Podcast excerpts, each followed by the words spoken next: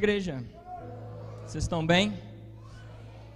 Que Jesus derrame sobre sua vida muita saúde, muita paz e muita prosperidade.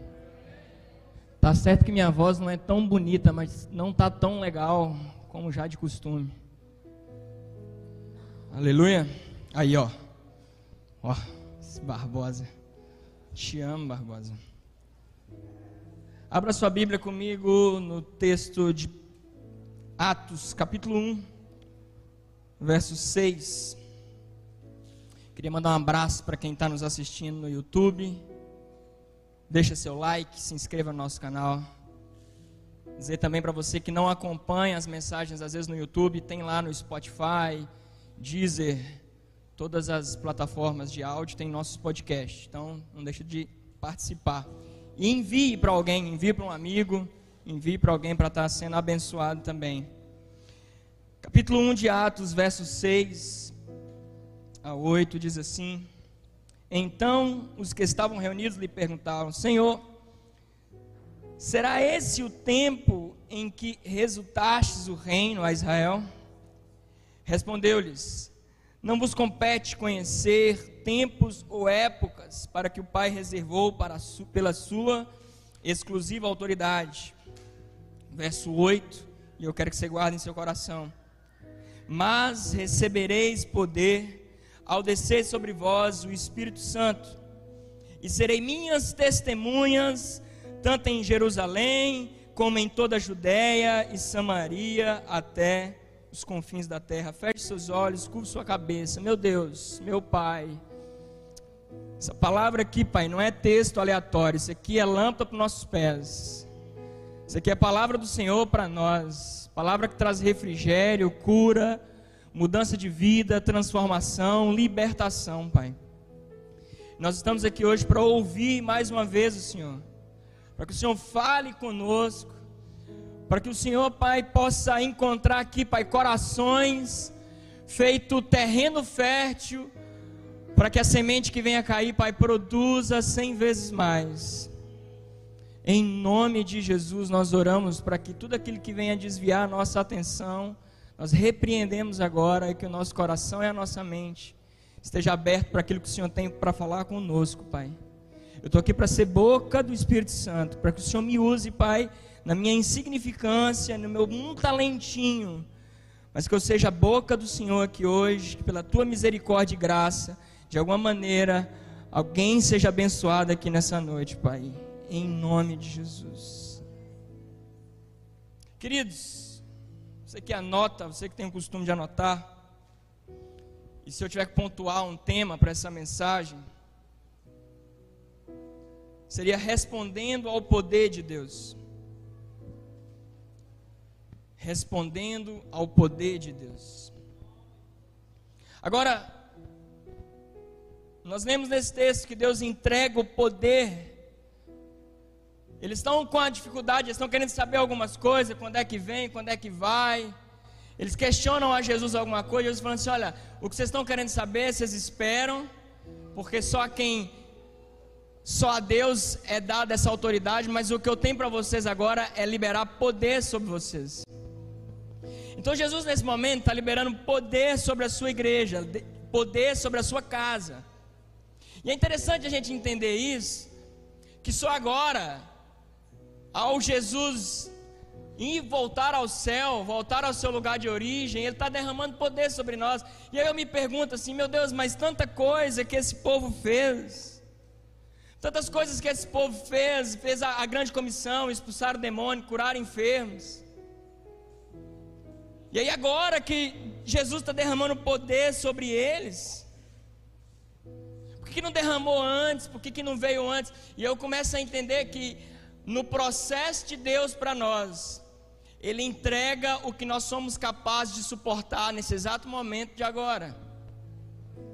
Não adianta querermos o poder de Deus sem antes Deus entender que nós estamos prontos para Ele. Então existe um processo. Deus derrama do amor dele sobre nós, derrama do Espírito dele sobre nós. E através disso nós vamos começar a entender onde é que Ele quer que a gente vá. Agora, a cada estágio da nossa vida existe uma responsabilidade diferente. A cada etapa da sua vida, com o nível de maturidade que você vai atingindo, você vai atingindo novas responsabilidades. Você não pode ter hoje a mesma responsabilidade, o mesmo nível de responsabilidade quando você era adolescente, jovem. A sua responsabilidade ela tem que aumentar. Ela tem que escalar, ela não pode continuar no mesmo nível. Você não pode achar que com 33 anos, que é o meu caso, eu vou ter o mesmo nível de responsabilidade quando eu tinha 15, morava com os meus pais ainda. Se hoje, com 33 anos, casado, eu tiver mentalidade de criança, lá em casa o povo vai passar fome. Porque, meu irmão, hoje eu sou uma luta para acordar, para trabalhar. Agora imagina para ir para a escola. Eu era luta para acordar e luta para dormir. Tava falando com a Patrícia ontem, com a Lorena, que vai ter o acampa dentro aí com as crianças. Hora para as crianças dormir, irmãos. E eu ensinei para elas uma dica para fazer as crianças dormir. Eu queria te ensinar aqui também, fazer seu filho dormir. Minha mãe fazia isso comigo. Era competição entre eu e minha irmã. Quem dormir primeiro ganha. Com cinco minutos eu perguntava à minha mãe: Mãe, já ganhei? Mãe, eu estou ganhando. Porque não existia uma responsabilidade no outro dia de ter que acordar para trabalhar. Não existia uma responsabilidade de um pensamento de um boleto que tinha para pagar, de uma conta para vencer, de algo para dizer, então, eu não tinha tempo, eu não tinha o que fazer, então vamos dormir ou vamos ficar acordado à madrugada. Agora, hoje eu não posso mais pensar dessa maneira. Eu posso até pensar, mas eu vou sofrer consequência com isso. Então, a cada momento da vida, nós vamos ter novas responsabilidades. Nós vamos, ter, nós vamos crescendo. Não adianta chegar para o Benício e dar uma responsabilidade para ele que ele não vai ser capaz de suportar. Imagina, o Vinícius falou assim: Ó, oh, Vinícius, hoje quem vai trabalhar é você, eu não vou ficar em casa. Hoje quem vai ficar com a mamãe, como diz o Felipe, o Vale Night para os papais no dia do acampa dentro, vai trabalhar. Não dá, porque a criança não tem capacidade de fazer isso. Ela não tem condições, ela não tem, ela não tem inteligência, ela, ela não consegue exercer o papel de trabalhar, de cuidar. Isso é o papel do pai, papel da mãe. Então na vida nós vamos crescendo dessa maneira a maturidade que a gente vai alcançando, vai nos dando níveis de responsabilidade maior. De vez em quando eu me pego pensando, falo assim, meu Deus, eu já estou com 33 anos. Falo assim, se eu tivesse feito a faculdade que eu fiz aos 17 com a cabeça que eu tenho hoje, eu tinha sido um melhor aluno. Eu tinha feito uma faculdade melhor no sentido de estudado mais, me dedicado mais. E eu questionei a Deus, falei, Senhor, eu precisava ter essa cabeça que eu tenho hoje, porque naquela época eu era muito imaturo. Muita imaturidade, 17 anos, vim morar numa, numa cidade que eu não conhecia, sem pai, sem mãe, vim morar na, em república. Eu falei, meu Deus, por que, que eu não tive essa cabeça que eu tenho hoje para errar menos, para fazer menos coisas erradas? E aí eu sinto no meu coração muito forte Deus dizendo: você só está pensando isso porque você passou por todo esse processo. Não adiantaria querer ter a cabeça que você tem hoje lá atrás, há 15 anos atrás. Porque se você tivesse a cabeça que você tem hoje há 15 anos atrás, você não estaria passando por um processo que Deus tem preparado para você. Então, à medida que você cresce, à medida que você caminha, você começa a ter maturidade, responsabilidades maior.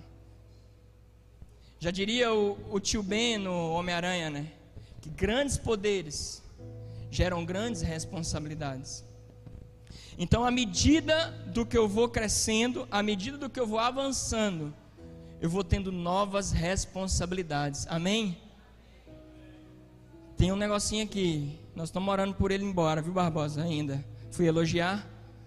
Não pode elogiar. É igual o juiz. Você só elogia juiz na hora que o jogo acaba. Aí que rouba no final. Então, à medida do que vai acontecendo, à medida que você vai passando, você vai tendo mais maturidade, mais responsabilidade. Então, à medida do que Deus vai derramando sobre você, mais responsabilidade você vai ter. À medida que Deus derrama sobre sua vida, derrama sobre seu chamado, sobre seu ministério, sobre a sua casa, mais responsabilidade você vai ter. E aceitar esse processo diante de Deus e aceitar isso que Deus tem para você. Amém, igreja?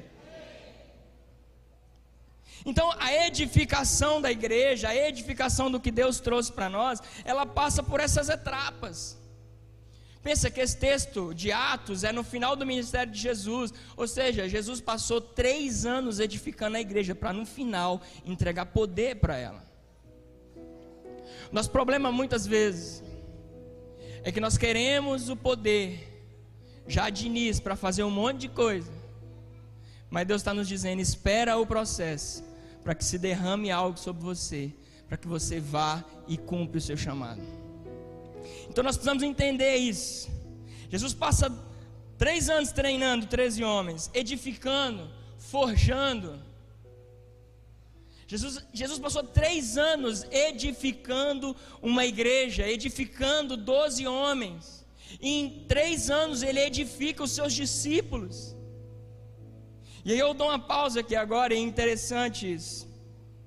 Porque Jesus, em três anos, ele edifica esses doze discípulos, e você pensa assim: meu Deus, quanto tempo que eu estou na igreja não edifiquei ninguém até agora? Eu estou na igreja há dez anos, não edifiquei uma, duas pessoas, minha cela não rompe, minha cela não avança. Você sabe por que, que em três anos Jesus edifica doze homens? Porque Jesus tinha tempo corrido, Jesus não tinha tempo para perder. Jesus tinha o que a gente chama de deadline. Ele tinha o dia para ir embora. Você sabe por que, que eu e você procrastinamos as coisas do nosso chamado? Porque a gente não tem um dia de fim ainda. A gente ainda está vivendo como se tivéssemos 20 anos pela frente. Então amanhã eu faço, semana que vem eu faço, deixa para depois. E vamos passando o tempo, e se passam anos e não edificamos nada no reino de Deus. Talvez o que falte para mim, para você, é menos tempo. É de Deus chegar para você e fazer assim: você só tem mais um ano de vida para fazer algo. E a partir disso, talvez eu e você começamos a produzir algo de verdade para o reino de Deus. Nós temos tempo demais, irmãos. Nós temos tempo de sobra. Nós perdemos tempo com tantas coisas pequenas, tantas coisas banais. Daqui a pouco você perde um tempo danado com série, com televisão, com, a, com lazer. E eu não estou falando aqui contra entretenimento, contra lazer. Não sou contra isso, não, irmão. Eu amo isso. Gosto demais. Mas isso não pode me tomar o meu tempo a ponto de eu não conseguir ter tempo o que mais importa. Porque, porque se foi derramado sobre minha vida poder, eu não tenho tempo mais para perder. Porque se Deus derramou sobre a minha vida, sobre a minha casa, poder, eu não vou mais perder tempo com aquilo que não influencia em nada. Às vezes nós passamos horas de frente para a série de TV e sabemos o que acontece em cada temporada. Mas se perguntarmos para nós, os nomes dos doze apóstolos nós não sabemos. Se pedir para a gente falar de có o nome dos quatro evangelhos, a gente confunde a ordem. Porque perdemos tempo com coisas que não nos levam a lugar nenhum. Vocês conseguem entender agora o início do que eu falei? Parecemos crianças com grandes responsabilidades. Parecemos crianças com responsabilidade de sair de casa e ter que trabalhar e ter que cuidar do pai. Mas essa igreja aqui não é uma igreja mais de crianças, amém? E eu não estou dizendo no sentido, quando Jesus diz que devemos ser como crianças espiritualmente, nos nossos sentimentos, mas sim a atitude, como Paulo está dizendo. Quando eu era menino, eu fazia coisas de menino, mas agora eu faço coisas de homem, de gente responsável. Então aquilo que Ele me entrega, aquilo que Ele derrama sobre mim, não é algo banal para eu tratar de qualquer maneira. É por isso que Jesus, em três anos, ele faz o que ele fez. É por isso que Jesus, em três anos, fazia milagre na caminhada, andando. Não marcava evento, não marcava dia. Na caminhada, milagres aconteciam, porque não tinha tempo para se perder, porque o poder já tinha sido derramado sobre a vida dele. E esse poder está sobre mim e sobre você, irmãos. Esse poder está sobre minha vida, está sobre a sua, está sobre nós. Agora, o que nos diferencia de Jesus é o que faremos com esse poder. O que faremos nessa edificação que Ele tem feito sobre nós. Sabe, foram três anos edificando, cuidando, guardando a igreja, ensinando, exortando nos ensinando a caminhar, nos ensinando a olhar para onde é que a gente não vai tropeçar. São anos de ensinamentos, são anos de prática, de, de visões, são anos mostrando e céu se abre, e profetas, e vem sonhos. Mas Deus quer algo além de tudo isso sobre essa casa, irmãos. Nós precisamos entender que esse poder que Deus derrama sobre nós, já está nessa casa, já está sobre nós. Esse poder, ele é para gerar algo verdadeiro, algo que vem da parte de Deus para nós.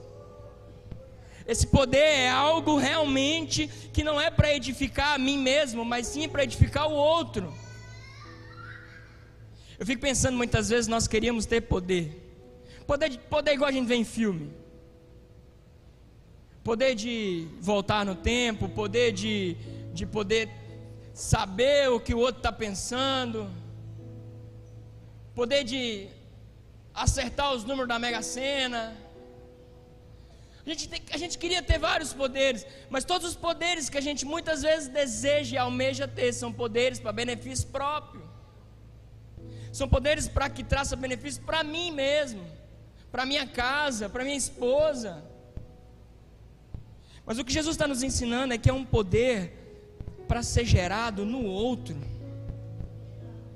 Jesus, quando é confrontado por Satanás, esse trem está ruim aqui, eu estou sendo confrontado agora, Barbosa. Tem outro aí? Se tiver.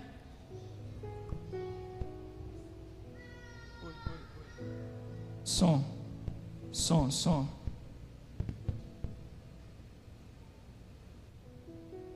Oi, som.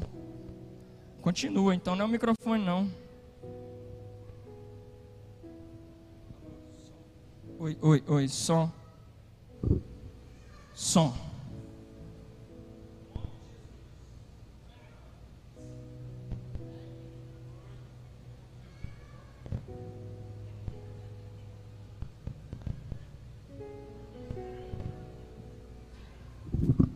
Eu acho que esse aqui está sem bateria, Barbosa. Acabou. Barbosa, você quer acabar com o meu ministério, Barbosa? Mal comecei.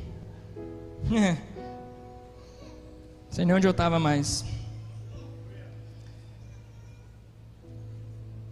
O que Jesus tem para nós, irmãos, nessa noite é entregar esse poder sobre essa casa, sobre a nossa vida, para entendermos que não é para benefício próprio. Pensa bem, quando Jesus tem a oportunidade no deserto, com fome, em jejum, o diabo faz uma proposta para ele. E está dizendo assim: olha, transforma essa pedra em pão, transforma algo para benefício próprio, transforma algo que vai gerar benefício para você. É a proposta do diabo para nós todos os dias, irmãos. As nossas orações, são orações egoístas, são orações que nos levam a pedir coisas somente a nós mesmos. Estava falando isso na célula esses dias. Que uma irmã chegou na igreja para fazer oração para o marido dela se converter. E aí pedia para o pastor: Pastor, preciso que meu marido se converta. Eu preciso que ele se converta porque eu não aguento mais. Ele chega bêbado em casa, ele é agressivo, ele me xinga, ele só chega tarde, ele é mulherenga, eu não aguento mais. E aí ela começou a questionar, começou a pedir a Deus, falou: Senhor, não, não, não quero mais esse marido. E aí daqui a pouco, esse mar... o pastor chegou para ela assim: Minha irmã, você não está querendo a conversão do seu marido, você está querendo a paz para você dentro de casa. Você está querendo uma paz sobre você que não tem nada a ver com a conversão do seu marido. Tem a ver com você e não com ele. Começa a pedir para Deus transformar a vida dele, não para que você simplesmente tenha paz. Não estou dizendo que ela não tem que ter paz, estou dizendo que muitas vezes a nossa oração é mais buscando o nosso próprio benefício do que o benefício do outro. Amém, igreja? É esse entendimento que nós temos que ter. É esse pensamento que nós precisamos ter no dia de hoje. Se nós não entendermos isso, se nós não, não tivermos no nosso coração é esse entendimento de que esse poder que Deus já derramou sobre nós não é para benefício nosso, mas para o bem comum de todos, nós não viveremos algo de maneira poderosa. Abre aí a Bíblia com vocês em Romanos, capítulo 1, 16. Barbosa, eu preciso de um tangedor aqui, ou Cleitinho. Consegue? Preciso de um tangedor. Romanos capítulo 1, verso 16. Vocês conseguem ler? No 3, 1, 2, 3.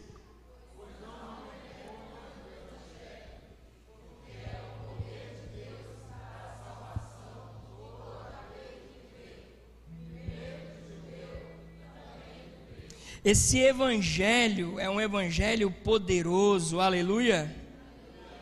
Esse evangelho é um evangelho de poder, e tanto em Atos como agora, a Bíblia vai nos ensinar, e nós já aprendemos isso por diversas vezes, que esse poder, ele, na tradução para nós, é como se fosse dinamite, é dunamis para nós.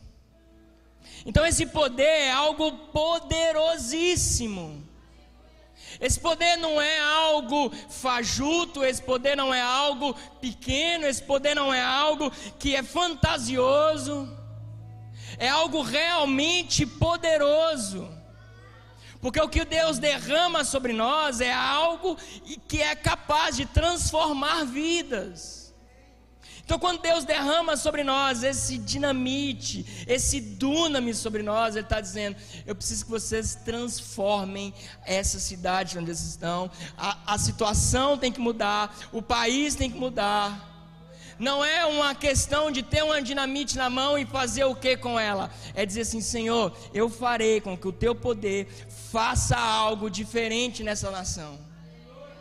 Então, quando esse povo, ao ouvir isso da parte de Jesus, derramar poder, e aí vem Paulo falar que não é vergonha do Evangelho, porque esse Evangelho é o poder de Deus, é nós entendermos que o que está sobre nós é poder.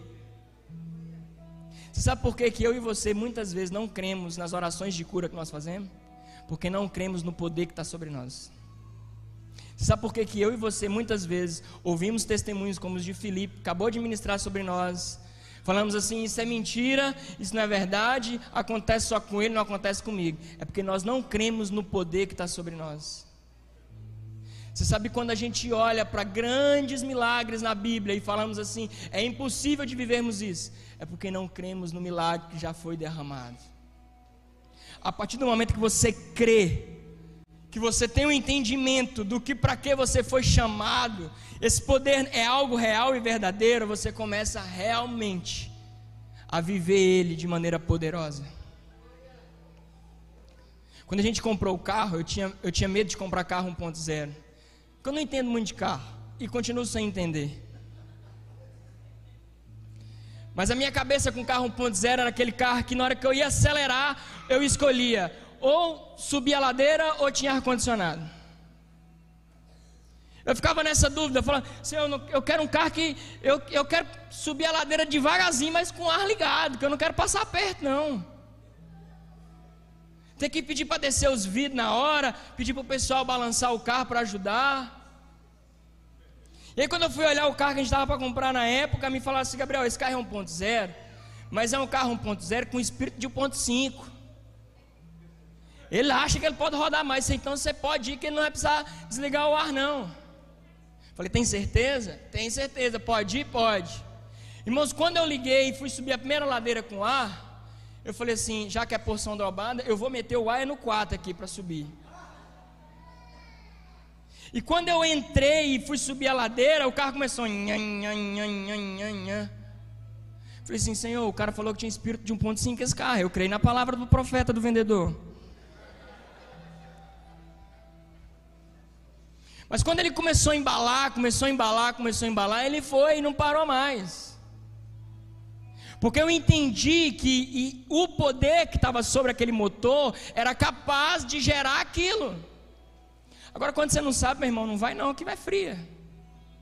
Quando a gente tinha a motinha, Vinícius passou por ela, depois passou por nós. Passei por um abençoado lá em Águas Formosas. Deve estar passando para alguém, que aquilo ali já vai passando, vai passando. Irmão, só subia eu e Lorena para fazer compra na moto. A moto era 115 por hora, 115 cilindradas, eu acho. 40 por hora tremia tudo, os farolzinhos. A gente ia fazer compra, ia com mochila na frente, mochila atrás, mochila dos lados, sacola. Parecia aquelas motos para rally da casa, sabe? Fazia. E aí, quando tinha uma ladeira, eu conhecendo a moto que eu tinha, conhecendo a bagagem que eu estava carregando, eu falava com a Lorena: por aqui nós não vamos, não. Vamos dar a volta. Vamos passar por um lugar onde é que tem ladeira, vamos passar por um lugar onde não tem, porque eu sei do poder que essa moto não tem. Eu sei que falta nela poder para me subir essa ladeira. Talvez eu e você, irmão, somos como essa moto, como esse carro. Precisamos entender o poder de Deus está sobre nós. E não há barreira do Satanás que vai nos impedir de fazer o que Deus nos chamou. Deus tem um chamado sobre sua vida, Deus tem um chamado sobre sua casa. Deus tem algo poderoso sobre você e não acha que o que Deus derramou sobre você é pequeno demais. Não acha que o que Deus derramou sobre sua casa não é o suficiente. Deus já derramou, irmãos. Já está aí sobre você. Gerar poder não é simplesmente no poder de explosão ou no sentido da palavra, mas é o poder de fazer algo da natureza de produzir algo que é para ser feito. Ou seja, o dunamis de um abacate é ter a semente de abacate e produzir um pé de abacate e mais abacate. O dunamis, a dinamite que está sobre a manga, é que sai uma semente e produza um pé de manga e outras mangas. Nós aprendemos isso ontem com o Eduardo aqui pregando para nós sobre semente. O dunamis que Deus derramou sobre nós, o poder de Deus sobre nós, é para produzir aquilo que a nossa natureza foi chamada para produzir. E Deus nos chamou para multiplicar, produzir cem vezes mais. Amém, igreja? Vocês estão aqui? A nossa natureza em Jesus é uma natureza de crescer e multiplicar, de avançar no reino de Deus. Nós precisamos isso enfrentar essas coisas diferentes. O medo muitas vezes nos impede de entender esse poder de Deus está sobre nós. Temos medo, recuamos. Não ando, não vou. Ah, vai ter bom samaritano agora. Se, se eu estiver caminhando e ver alguém jogado no chão, até vou orar. Ah, não, mas se aparecer alguém, eu não vou não, porque eu sei que tem gente na igreja que já faz, então já faz por mim. Irmãos, Deus derramou sobre você poder. Deus não derramou sobre você algo superficial. Deus não derramou sobre você algo pequeno. Ele derramou algo que gera vida, que traz transformação de fato. Amém? Amém mesmo? Não é para benefício próprio, como já dizemos aqui. Não é para transformar pedra em pão. Não é para querer os holofotes para cima de você. Esse poder é para gerar vida no outro transformação no outro. Nós precisamos entender isso nessa noite, igreja. E aí o texto continua dizendo que nós lemos lá em Atos. O poder, ele gera algo dentro de nós. Para que possamos ser o quê? Vocês lembram o que estava escrito?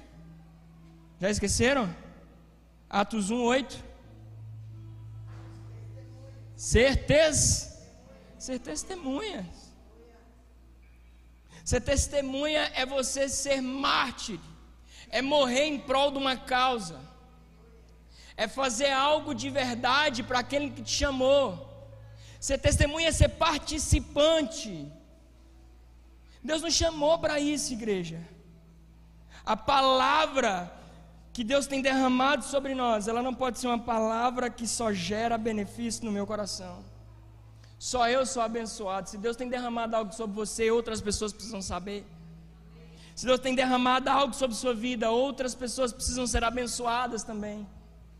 Olha como Felipe falou o testemunho dele aqui agora. Eu fui abençoado, eu orei e falei: Senhor, faz isso comigo. Eu preciso de contar esse testemunho também. Eu preciso que o Senhor faça algo sobre mim. Eu preciso que o Senhor derrame sobre minha vida. Então, esses testemunhos geram vida em nós. Não retenha aquilo que Deus tem te dado. Não retenha o poder de Deus sobre sua vida. Aleluia. Aleluia mesmo. Agora,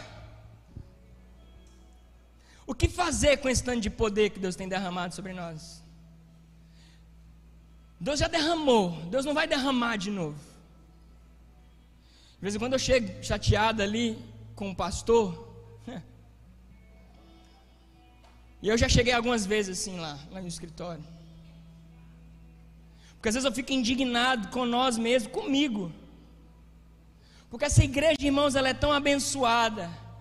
Essa igreja ela é tão agraciada. Irmãos, é tanta profecia, tanto sonho. Já vimos sonhos e visões disso aqui derrubar é, é, paredes e multidões, e teto que levanta, e anjo que voa, e a gente que multidão chegando, e palco gigantesco, e aquela coisa toda. E eu já cheguei diversas vezes diante de Deus, pra, diante do pastor, dizendo assim: Pastor, eu já me cansei de tanta profecia. Eu peço perdão para o Senhor, porque eu já cansei de ouvir sonhos, de ouvir um monte de coisa dizendo, e não ver de fato isso acontecendo. Sonhos, profecias, visões, aleluia. Deus vai continuar nos dando, mas Deus quer de nós uma resposta a isso que Ele tem nos dado, igreja. Deus não vai nos dar mais uma visão, mais um sonho, mais uma profecia sobre o crescimento, sobre o avanço, sobre essa cidade. Deus espera de nós uma resposta. Deus espera de mim de você uma resposta que gera vida. Vira para o irmão que está do seu lado e fala assim: ó, resposta padrão não gera nada. Vira para o irmão que está do outro lado e fala assim: ó, resposta mecânica não resolve nada. Você já parou para pensar que quando você liga para resolver algum problema no call center, você liga para resolver um problema que você está precisando resolver seu chip da Oi, da TIM, da Vivo, seu plano, aí você tem que ligar. A pior coisa que tem é ligar para um atendente. Desculpa os irmãos que trabalham na EC aí, nas empresas. Mas você não quer falar com o robô, que quando chega e fala assim, diz que dois para tal lugar diz que três para tal lugar. Se quer ouvir de novo o menu, diz que nove. Eu nem lembrei do que, que era o menu.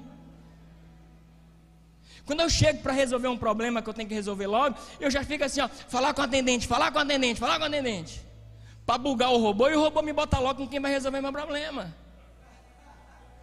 Porque se ficar diz que um, diz que dois, eu fico lá o dia inteiro e perco meu tempo. E resposta padrão não resolve problema. Resposta automática não resolve problema. Essa semana caiu a luz lá de casa, na rua inteira.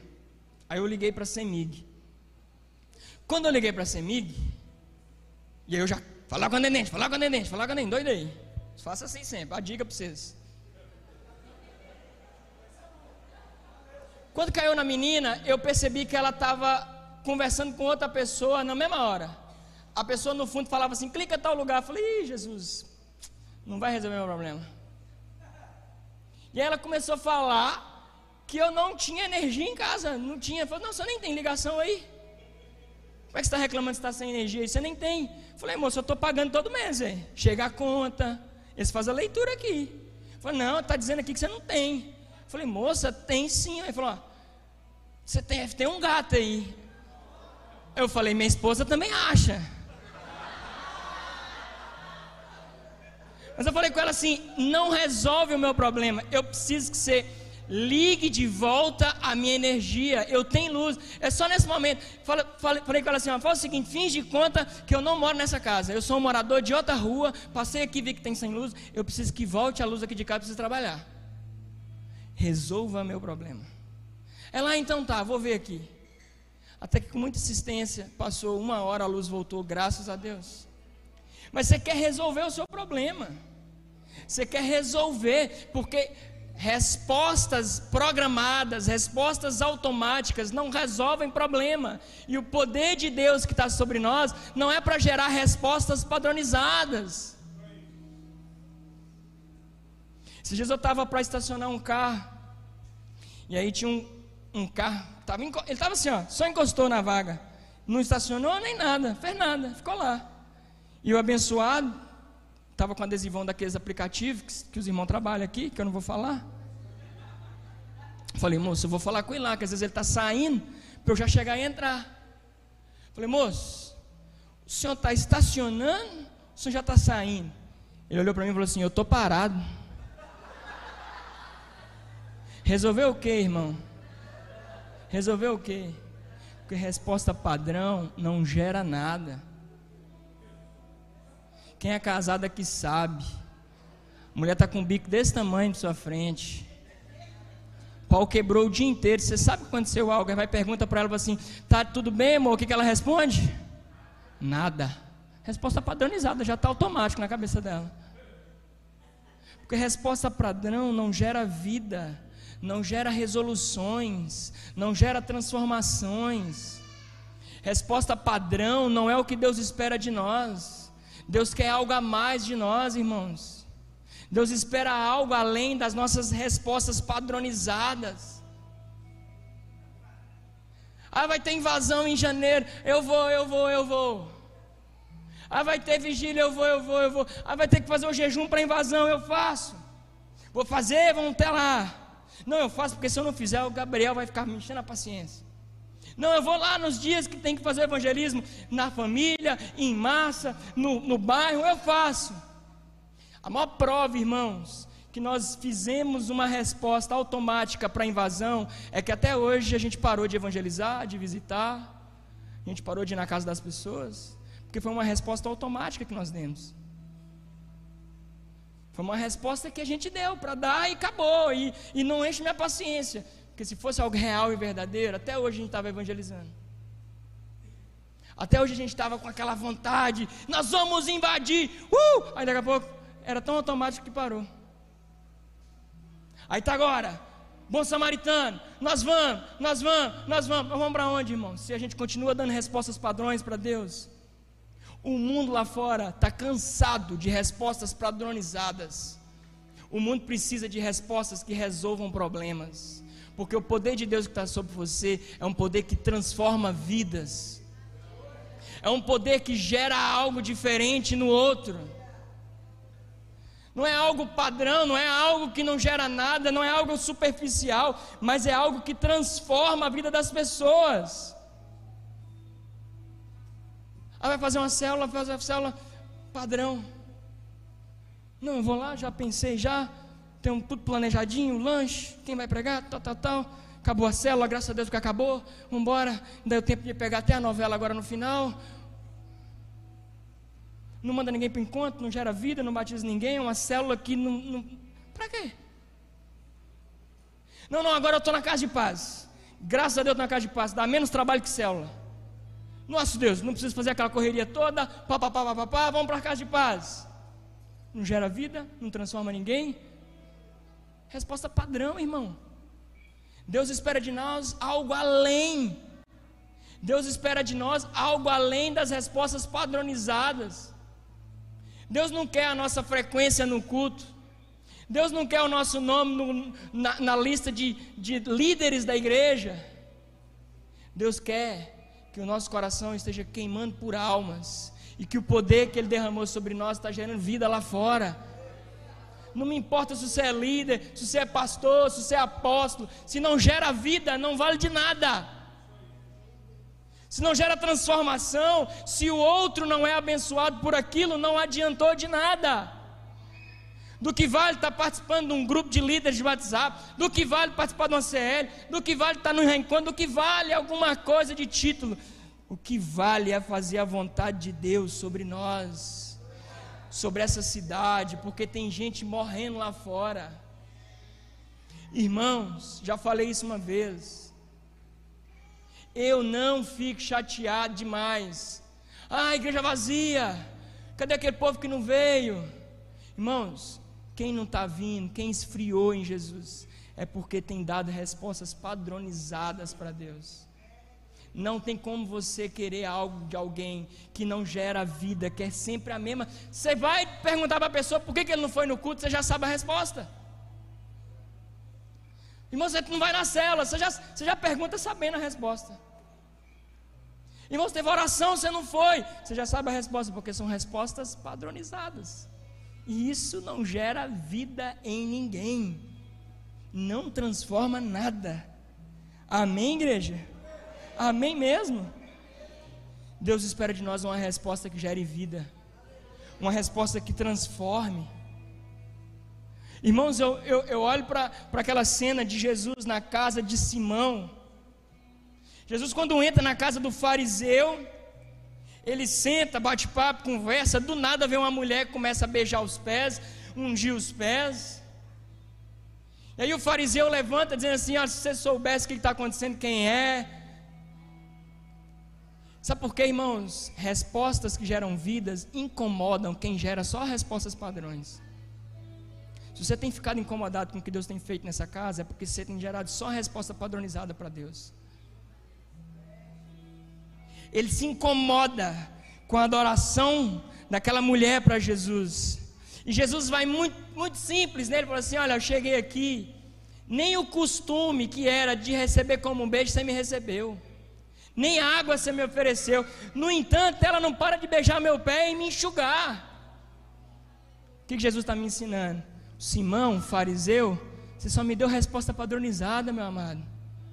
Você só gerou nada até agora. Resposta padrão não gerou vida, mas ela entendeu que uma resposta precisa gerar algo no reino de Deus. A nossa adoração precisa gerar algo no reino de Deus. É uma adoração que entende que o muito foi perdoado porque ela sabia do peso que ela tinha de pecado. Então ela sabia que a resposta que ela precisava dar era uma resposta à altura do que, é que ela tinha vivido. Porque onde abunda o pecado, superabunda a graça. Então talvez nós não tenhamos dado respostas à altura para Deus, é porque nós não entendemos ainda a graça que está sobre nós. O tanto que Deus já nos abençoou, o tanto que Deus já nos libertou, o tanto que Deus já fez por nós. Irmãos, eu olho a vida de Pedro. Sou muito fã de Pedro na Bíblia, muito fã. O cara que fala as coisas sem pensar, às vezes parece um pouco comigo. E aí eu vejo Pedro quando Jesus ele está no barco. E aí Jesus chama, vem Pedro, sou eu. Eles ficam com medo, achando que é um fantasma, aquela coisa toda. E Jesus fala, vem Pedro, sou eu. E Pedro, no primeiro momento, ele caminha em direção ao que Deus está falando com ele. Ele caminha porque a resposta que ele estava dando para Deus era algo sobrenatural. Era uma resposta com os olhos firmes em Jesus. Mas a partir do momento que ele começa a olhar as coisas padrões da vida, que são vento, que são tempestade, que é coisas que vão oscilar, que é coisas que tem no dia a dia, entenda, Pedro não se assustou com algo diferente. Pedro era pescador, Pedro se assusta com, com, com, com ondinha que estava dando ali, irmãos. Ele estava acostumado com aquele ambiente, ou seja, Pedro se assusta com algo que era padrão. O padrão tirou Pedro de viver algo sobrenatural de Deus. E aí tem toda a história que você sabe: Jesus pega ele, levanta Pedro, vamos embora, volta. Capítulos na frente, capítulos na frente, capítulos. Jesus chega para os discípulos e fala assim: Olha, quem que estão falando que eu sou? Quem que estão dizendo que eu sou? Quem que estão falando que eu sou? E eles começam a listar para Jesus Olha, olha, mestre, estão dizendo que o senhor é isso, que o senhor é um profeta, que o senhor é um Eliseu, que o senhor é um Elias, que o senhor é João Batista, que o senhor é isso, que o senhor é aquilo outro. Sabe o que é isso, irmão? Resposta padrão. Não gera nada. Gera nada. O senhor é isso, o senhor é aquilo outro. Estão dizendo. Ouvi dizer que o senhor é isso. Às vezes a gente é doido para ouvir essas coisas, né? O pastor podia perguntar quem eu tô, quem que ele acha que eu sou o povo na rua aí. Só para eu dar aquela indiretinha para ele. Resposta padrão, não gera nada. E aí levanta Pedro. Que no mar de respostas padrões que ele estava ouvindo, naquela confusão toda de um monte de resposta que não gerava vida, Jesus pergunta dizendo: "E vocês? Quem vocês dizem?" Aí vem Pedro. Não mais com uma resposta padrão como um dia respondeu lá atrás. Não com uma resposta padrão como seus companheiros estavam andando mas chegou diante de Jesus e disse assim: Olha, o Senhor é o Cristo, o Filho do Deus vivo. Não mais uma resposta padronizada, mas uma resposta que gera vida, porque através dessa resposta, Jesus fala assim: Você não tirou isso de lugar nenhum, você não ouviu isso para qualquer esquina. Quem falou que você isso aí foi o Pai, o Pai te revelou. Vocês entendem que o antídoto a resolução para eu começar a gerar respostas que geram vida é eu estar tá com o meu coração diretamente no Pai. Quando eu tenho a revelação do Pai, do que Deus está dizendo, o poder que está sobre mim, eu começo a produzir respostas verdadeiras, respostas que geram vidas. Irmãos, nós temos que parar. Não vim aqui, irmãos, com palavra de exortação, não vim aqui somente dizer assim, ah lá, tá bravo. Não, essa mensagem está dizendo, está batendo em mim, desde o dia que eu peguei. Deus começou a ministrar isso no meu coração e desde então eu estou apanhando diante de Deus, porque eu falei, Senhor, são tantas respostas para Adão que eu tenho dado que eu me envergonho. São respostas padrões o dia inteiro, todo dia. Respostas que, se a gente for lembrar da, da, das mensagens antigas, são minhas sinceras desculpas. Não gera vida, não gera transformação. O profeta Elias está lá, ai de não sei quem, ai dos outros, ai dos outros. Resposta padrão, resposta padrão. Só falando, só falando. Quando ele tem um encontro verdadeiro com o Pai, o poder de Deus está sobre ele, ele fala: ai de mim. Ele fala: ai de mim, porque ele está dizendo assim: eu não sou nada. E aí, para mim, a resposta magnífica do profeta Elias, desculpa, Isaías, é quando ele está dizendo assim: não é só o eis-me aqui. Porque o eis-me aqui, queridos, é uma resposta padrão. Quem quer abrir célula? Eis-me aqui. Quem vai no bom samaritano, eis-me aqui, e pega vinho, e pega azeite, e vai pegar de novo, e pega mais, e leva um pote para casa. E faz isso, e faz aquilo outro, e vai na vigília, e oração, e vamos, e vamos, e vamos. Eis-me aqui, eis-me aqui, estou disponível, eu estou aí para o que daí vier. Conta comigo, líder. Jesus não quer mais ouvir o nosso eis-me aqui, igreja. Jesus não quer mais ouvir o nosso estou disponível. Jesus quer ouvir de nós, envia-me. Jesus quer ouvir de nós, envia-me a mim. Onde o Senhor quer que eu vá? Onde o Senhor quer que eu caminhe? Irmãos, é muito poder que Ele tem derramado sobre nós para a gente ficar parado. É muita coisa que Ele tem derramado ao longo. Tem 10 anos que eu estou na igreja. Há 10 anos o fogo cai nessa casa. Há dez anos o mover entra aqui de uma coisa sobrenatural. Mas até quando nós vamos ficar vivendo de visões, sonhos, profecias? Nós precisamos gerar vida, irmãos. Nós precisamos gerar algo que transforme o outro. Nós precisamos pegar agora, não estou falando, irmãos, de um modelo, de um projeto do Bom Samaritano, de uma campanha de invasão, não é isso. Eu estou falando de um estilo de vida. Jesus, quando vai, derrama poder sobre nós, ele não fala agora, vamos começar 30 dias de bom samaritano.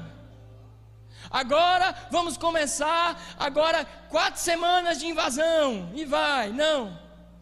Ser testemunha, Vocês vão pregar aqui, Samaria, Judéia, até os confins da terra. Não tem fim. Não tem fim. O que Deus derramou sobre você é para gerar vida, é para gerar transformação, é para gerar algo que até hoje você está dizendo assim: meu Deus, será que é para mim? É para você sim. Não fique guardando aquilo que Deus tem derramado sobre você. O poder dele é poderoso demais. Se a gente não entende isso, irmãos, o poder vai passar, a nosso tempo passa e a gente não vê as coisas de Deus acontecendo no nosso tempo. Resposta padrão, quer ver na Bíblia? Tem um monte, se eu for lembrar. Jovem rico, o que, que, eu faço para estar com o Senhor? Vida eterna, papapá, não sei o quê. Ah, os mandamentos, segue aí, tal, tal, tal. Já faço tudo, Jesus. Resposta padrão. Já cumpro tudo, Jesus. É eu e você. Gabs, eu já vou na célula, Gabs. Já vou no culto. Estou todo dia lá, sou dizimista. Aí Jesus vira para ele e fala assim: Meu amigo, então pega tudo que você tem, vende e distribui. Aí, meu irmão, só responde isso quem tem o poder de Deus. Só responde algo para gerar vida quem tem o poder de Deus. Quem não tem, responde assim: Ah, não, tá doido, aí é demais. Ah, não, Jesus, espera, deixa, eu preciso enterrar os meus pais. Resposta padrão. Resposta honesta, era real, era verdadeiro. Mas Deus não quer uma resposta padrão dessa igreja. Deus espera de nós uma resposta que gera vida, transformação no outro, transformação naquele que está perdido, no cansado, no que está sobrecarregado. É isso que Deus espera de nós, igreja. Nós vamos levantar e dizer assim: Senhor, hoje é um dia de eu responder a algo que gere vida. Tira de mim todas as respostas padrões, meu Deus. Tira de mim tudo aquilo que não gera vida. Tira de mim tudo aquilo que tem só. É, é, tem feito algo só em próprio benefício meu. Mas gera algo que vai trazer transformação lá fora. Amém, igreja? Nós vamos conscientizar em cima disso. O que Deus tem feito com a gente até hoje? Quantas bênçãos Ele tem derramado sobre nós? Quantos milagres Ele tem feito sobre a nossa vida? Quantas coisas ele tem derramado, o poder dele já derramou. Escuta algo, igreja. O melhor de Deus já veio. Jesus é o melhor de Deus, já veio, já morreu em nosso lugar, já nos perdoou, o Espírito Santo está conosco. O que mais que nós precisamos? Não, porque eu, na próxima vez que o profeta vier lá, eu vou ficar lá na frente com os olhos abertos para ele me dar aquela palavra. Próxima vez eu vou querer algo que revele de fato para me mostrar o meu chamado. Irmão, seu chamado está aqui já. Vai e faça. Vá e pregue o Evangelho. Gere vida, gere transformação, gere mudança. Não gere algo só para benefício seu. Não transforme pedra em pão. O poder de Deus é para gerar vida. Seja testemunha. Morra em prol do Evangelho morra em prol daquele que te chamou. Viva, irmãos, viva como se você não tivesse amanhã para pensar. E hoje é o último dia de você evangelizar alguém. Ao acordar amanhã antes de ir para o trabalho, fala: Senhor, me dê oportunidade de pregar do teu evangelho para alguém. Me dá uma chance de falar de Jesus para alguém. Eu tenho pedido isso a Deus. E de home office é mais difícil ainda. Fala, Senhor, me dá uma oportunidade, me dá uma oportunidade. Aí essa semana um colega meu por um problema lá, conversando com ele, ele mora lá no sul do Brasil, aí me contou uma história, falei, irmão, eu estou orando para você. Nem crente, nem Deus, nada ele acredita, mas eu falei, estou orando por você. Hoje, na hora que voltamos, hoje eu falei, mano, estou melhor. Estou melhor, Deus tem feito coisas aí que eu estou vendo que você está orando. Irmãos, se a gente não gerar vida, não serve de nada. O chamado de hoje à noite é para uma oração, para Deus transformar a nossa oração, a nossa resposta padrão em algo que gere vida. Amém, igreja? Amém mesmo? Peça isso a Deus, para que Ele gere algo, uma transformação genuína e verdadeira. Deus já derramou o poder dele sobre você. Você já tem maturidade para. Você já não é mais uma criança para não saber o que faz com a dinamite na mão. Você já sabe o que fazer. Deus já te mostrou. Deus já sabe que na sua empresa onde você trabalha tem gente que precisa de Jesus. Deus já te mostrou que lá na sua casa tem familiar seu que precisa da tua palavra. Deus já te mostrou que lá na faculdade tem gente lá que está desviada. O propósito de Deus é gerar vida e vida em abundância, em nome de Jesus. Amém, igreja? Fique de pé no seu lugar.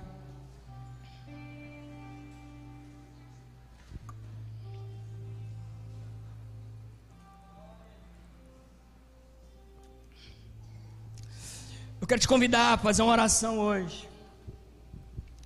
A você sair do seu lugar. Enquanto o ministro de louvor ministra sobre nós. Você sai do seu lugar com a decisão de dizer assim: Senhor, eu cansei de dar respostas padronizadas. Eu quero viver uma vida gerando vida em prol do outro, Pai. Eu quero fazer algo diferente do que eu tenho feito até agora. Eu quero fazer algo poderoso para o teu reino. Nós precisamos sair daqui com essa resolução, amados. Não é uma oração aqui para conversão, não é uma oração aqui para abrir uma célula, não aqui uma oração para nada disso. É uma oração para você dizer: Senhor, gere em mim respostas que geram vida, respostas que transformam a vida dos outros. Em nome de Jesus, vem aqui na frente, sai do seu lugar. Em nome de Jesus. Vamos lá? Oh Espírito Santo de Deus.